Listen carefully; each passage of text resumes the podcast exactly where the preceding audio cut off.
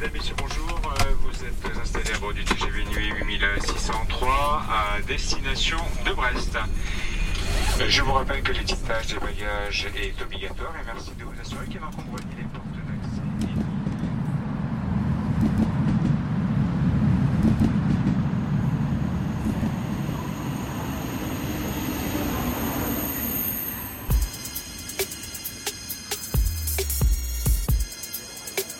Salut chers auditeurs, salut chères auditrices, bienvenue dans Sans Algo, le podcast qui vous en recommande d'autres. Je suis Mathilde Mélin, journaliste pour Slate.fr et aujourd'hui je ne vous parle pas depuis les studios de Slate mais depuis Brest puisque se tient actuellement, enfin en tout cas au moment où j'enregistre, la 20e édition du festival Longueur d'onde. Longueur d'onde c'est le festival de la radio et de l'écoute, un festival qui met en avant la radio dans toute sa diversité et la création sonore. Le festival a commencé avant-hier, je suis arrivée hier. Ce matin, j'animais une table ronde sur le balado québécois et le média Transistor. Et là, j'ai envie d'aller un petit peu me balader dans le Quartz, qui est le- l'endroit où a lieu le festival, pour parler avec les festivaliers et avoir un peu leur reco de podcast, savoir ce qu'ils aiment écouter. C'est parti. Euh, Julie, 32 ans. Est-ce qu'il y a un podcast qui est votre podcast préféré que vous recommandez autour de vous? Grand amour d'Arte Radio. De quoi ça parle? Je crois que la réalisatrice a interrogé sa grande tante. Et en fait, ça parle d'un- d'une histoire d'amour qui n'a pas pu avoir lieu pour des raisons de guerre, etc. euh, parce que c'est une personne âgée. Et ensuite de retrouvailles très tardives euh, et aussi de, de- du fait d'avoir euh, encore des émotions amoureuses et du désir sexuel euh, bah, à un âge avancé de la vie. Il m'a il m'avait téléphoné que je vienne quoi. Puis j'avais accepté puis de venir déjeuner tout ça quoi. Et puis euh, donc j'ai déjeuné on s'est embrassé et tout ça mais il n'y a pas eu de, couchage. Alors, un petit peu après il m'a de- demandé enfin il m'a dit j'aimerais bien que tu dormes avec moi alors j'ai dit ben attends je suis pas prête moi j'ai dit il me faut le temps Bah, puis après, j'ai accepté, quoi. Alors là, ça fait drôle aussi. Bah ouais. C'était pour me déshabiller. Ah ouais. J'osais pas, alors lui, il me déshabillait. Il me disait, je déshabille un marié.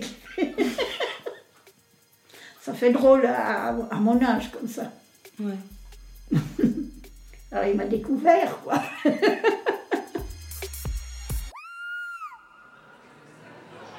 Je m'appelle Victoria et j'ai 21 ans. Et donc un podcast que j'aimerais euh, vous recommander.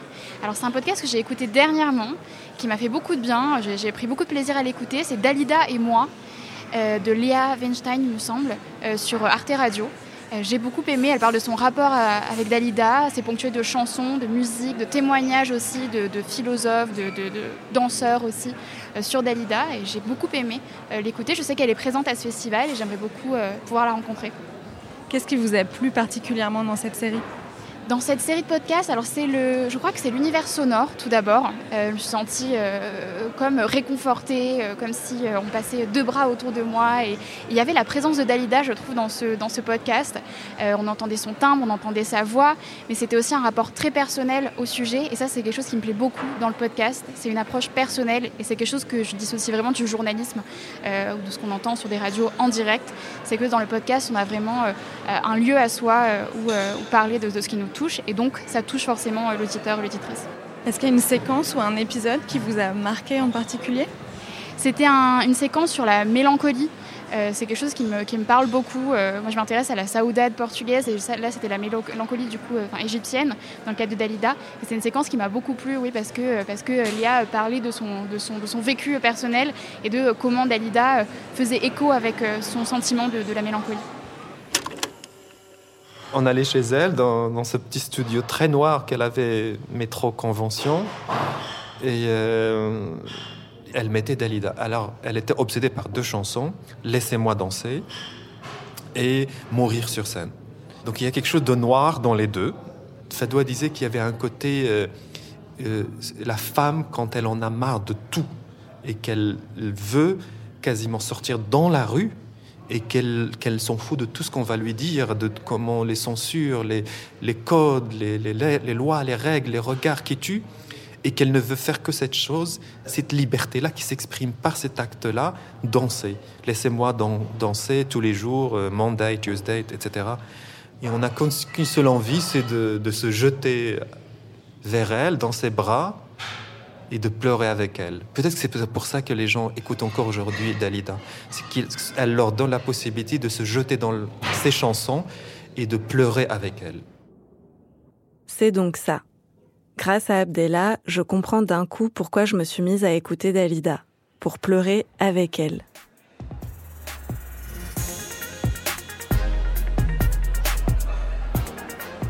Alors Jean-Manuel et j'ai 57 ans.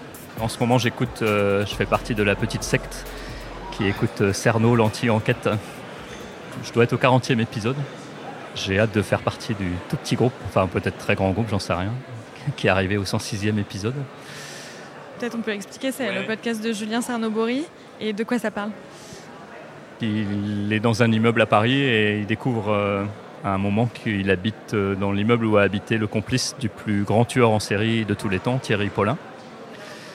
Donc c'est un tueur de vieilles dames euh, dans le 18e arrondissement de Paris. Il se trouve que je suis arrivé à Paris à ce moment-là.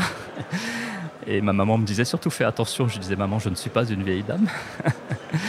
Et donc il décide d'aller euh, aussi redonner existence, on pourrait dire, à ces, vieilles dames. Et donc euh, en commençant par adresse par adresse, à aller dans le quartier où ces vieilles dames ont été assassinées quasiment 30 ans avant.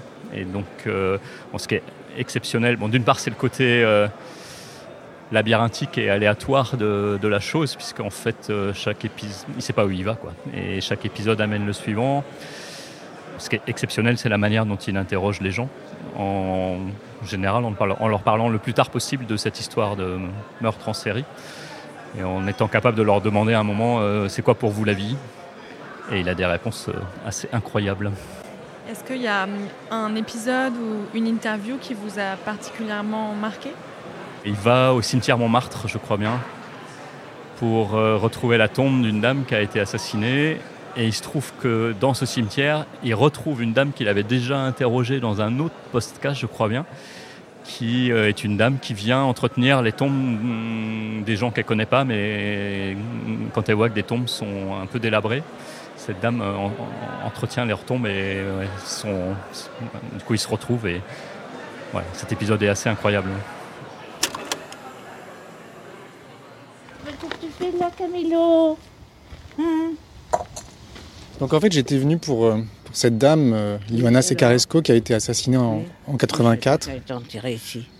Et bon, il en a tué une vingtaine, hein. presque même peut-être une trentaine. Oui, hein. oui c'était son passe-temps favori.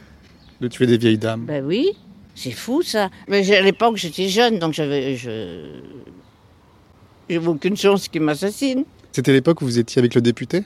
Non, il était déjà mort. Et depuis, vous êtes seul Oh non, oui, oui, là en ce moment, je suis Enfin, en ce moment, à mon âge, je ne veux pas vivre avec quelqu'un, je veux être tranquille, moi. Je veux faire ce que je... Ah non, non, moi je suis égoïste. Égoïste Je voulais pas me marier, moi, alors.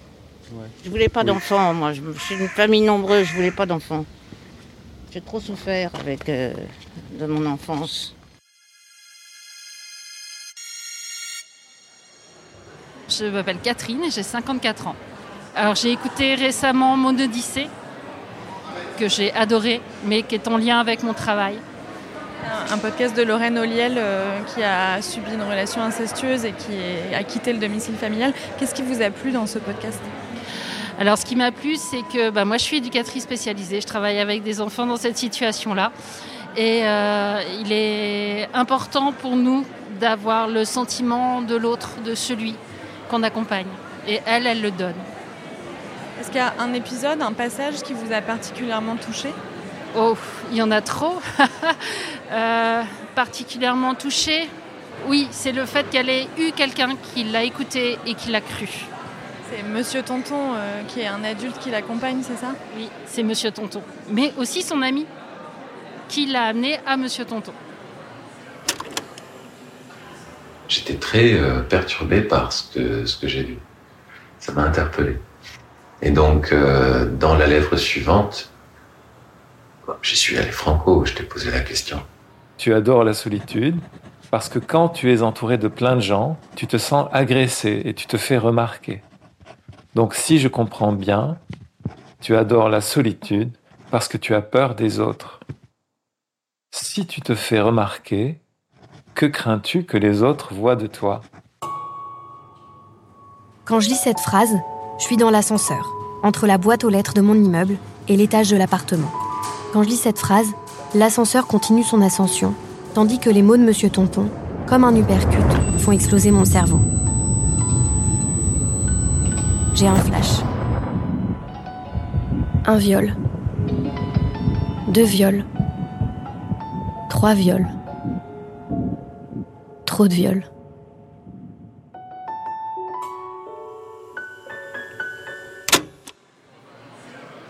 Bonjour, donc je m'appelle Gurvan, j'ai 45 ans. De quel podcast vous avez envie de nous parler aujourd'hui?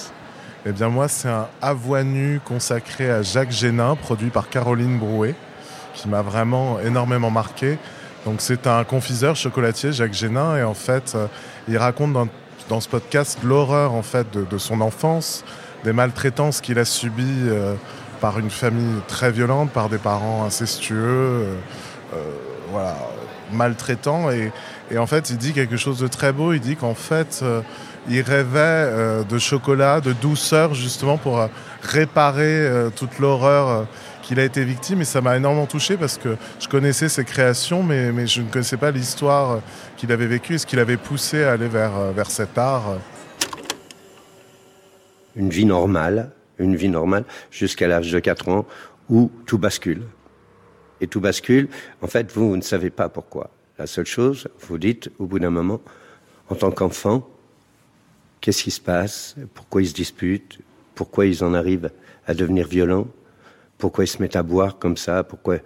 En fait, c'est des tas de questions que vous posez, et puis il y a aussi tous ces déclics, à un moment, mais qui arriveront un peu plus tard, qui arriveront vers l'âge de 8 ans, où là, il y aura le, des des... Les violences sexuelles, c'est encore dur à dire. Hein. Qui, qui sont quelque chose de, de terrible. Et vous demandez, euh, c'est pas que vous portez caution de ça, mais vous dites que peut-être que peut-être que si j'obéis, peut-être que si je fais, peut-être que ça calmera les choses, peut-être que euh, en fait il y a plein de questions que vous posez, mais et puis, et puis en même temps, vous savez que vous savez que c'est pas bien.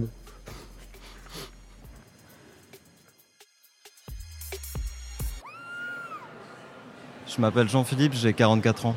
J'avais envie de parler d'une émission qui s'appelle Les Mardis littéraires de Pascal Casanova. C'était une émission de littérature où Pascal, avec laquelle j'ai eu la chance de travailler, présentait euh, la littérature étrangère, la littérature française, la poésie contemporaine, en invitant les auteurs et les autrices. Et c'était euh, une émission à la fois de partage, d'intelligence, d'exigence, c'était génial. Pascal, c'était aussi une, euh, grande autrice elle-même, elle a écrit des essais, un super beau livre sur Kafka, et elle est morte et je voulais lui rendre hommage.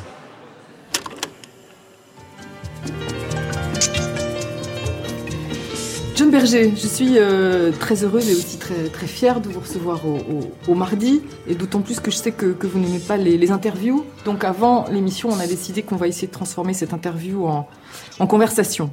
Donc je m'étais dit, pour commencer, qu'on aurait pu parler de, comment dire ça, de l'écart euh, qu'il y a entre le John Berger euh, britannique et le John Berger français.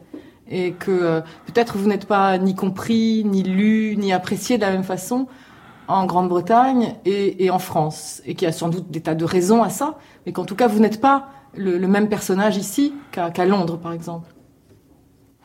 Non, ça c'est vrai. Et, et maintenant, oh, depuis quelques années, euh, quand je me trouve à Londres, et ça s'est arrivé maintenant plusieurs fois, suivante. Bon, je, rentre dans un bar ou quelque chose comme ça, je m'assois, je prends un verre, il y a un homme à côté de moi que je ne connais pas, on commence de parler de football ou quelque chose, je ne sais pas quoi. Et après dix minutes, il dit, vous parlez anglais très très bien. Euh, vous, vous, vous venez de où exactement? J'ai 36 ans et je m'appelle Domitille. Bonjour Domitille. Est-ce que vous avez un podcast que vous aimez recommander? Et bah Justement, pour sortir un petit peu euh, des sentiers battus, je me faisais la réflexion en arrivant à longueur d'onde qu'il y a un truc que je ne fais jamais, euh, et euh, pourtant je m'en fais la promesse à chaque festival, de faire les réécoutes des séances de longueur d'onde sur le site de Loufipo, je crois que ça s'appelle comme ça. Et en fait, on peut réécouter toutes les séances et c'est des super podcasts et on pense jamais à les réécouter alors qu'il y a des super trucs. Est-ce qu'il y a une session à laquelle vous avez participé cette année ou les années précédentes que vous, avez, vous nous recommandez de réécouter? Et je remets le ton avec Fabienne Synthèse, Victoire Tuaillon et euh, Caroline Gillet, qui était animée par Emmanuel Laurentin. Et c'était euh, hyper intéressant sur le ton en radio et euh, comment est-ce qu'on utilise sa voix et la modulation de sa voix pour parler à l'antenne. Et c'était une super, super séance d'écoute, vraiment. Voilà pour les recommandations d'écoute des festivaliers et festivalières de la 20e édition de Longueur d'onde. Évidemment, vous trouverez tous les noms et les liens des différents podcasts qu'ils ont recommandés dans la description de cet épisode. Bon, alors malheureusement, il n'y aura pas encore le replay de la table ronde que Domitil vient de mentionner. Il n'est pas encore disponible, en tout cas au moment où sort ce podcast, mais je vous invite à aller faire un tour sur oufipo.org pour réécouter les tables rondes des années précédentes et d'y retourner dans quelques semaines pour écouter celles que Domitil vous a conseillée, elle était très intéressante. Pour ma part, je termine cet épisode avec une petite recommandation maison, un épisode que j'ai écouté ici à longueur d'onde. Il s'agit du podcast Session Lab de RFI où la journaliste Hortense Vol interroge des artistes musicaux sur leur parcours tout en intégrant à l'interview des passages de leurs morceaux en son binaural, ça veut dire que le son est spatialisé. Normalement, ça s'écoute au casque, mais là, pendant le festival, l'équipe de RFI Labo avait installé une salle d'écoute en Dolby Atmos et nous a fait découvrir l'interview interview de Yamé, ce jeune rappeur qui cartonne sur les réseaux, notamment avec son morceau Bécane. Et là, l'interview était croisée avec celle de son père. C'était vraiment une super expérience d'écoute. Donc, je vous conseille d'aller jeter une oreille à Session Lab. C'est disponible sur toutes les plateformes et sur le site de RFI. Je vous en passe un extrait en espérant que vous écoutez sans algo au casque et je vous donne rendez-vous dans 15 jours pour le prochain épisode.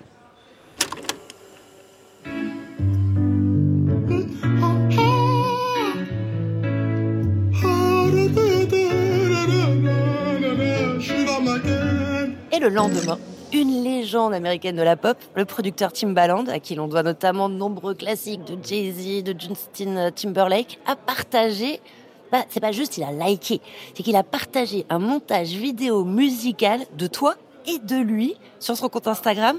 En gros, en haut, il y a la vidéo de toi et ton impro. Et en bas de l'image, on le voit lui, limite en train de danser, en totale kiffance, sur une prod qu'il a composée pour ton son. Oui. Énorme. Énorme. Vraiment énorme. Stupéfaction. Stupéfaction. Merci d'avoir écouté cet épisode jusqu'au bout. S'il vous a plu, je ne peux que vous inviter à mettre un gentil commentaire sur votre plateforme d'écoute et à partager l'épisode autour de vous. Je vous donne rendez-vous dans 15 jours pour une nouvelle reco, toujours garantie 100% sans algo. Sans Algo est un podcast de Mathilde Mélin, c'est moi, produit et réalisé par Slate Podcast sous la direction de Christophe Caron. La production est assurée par Nina Pareja et le montage et la réalisation par Aurélie Rodriguez.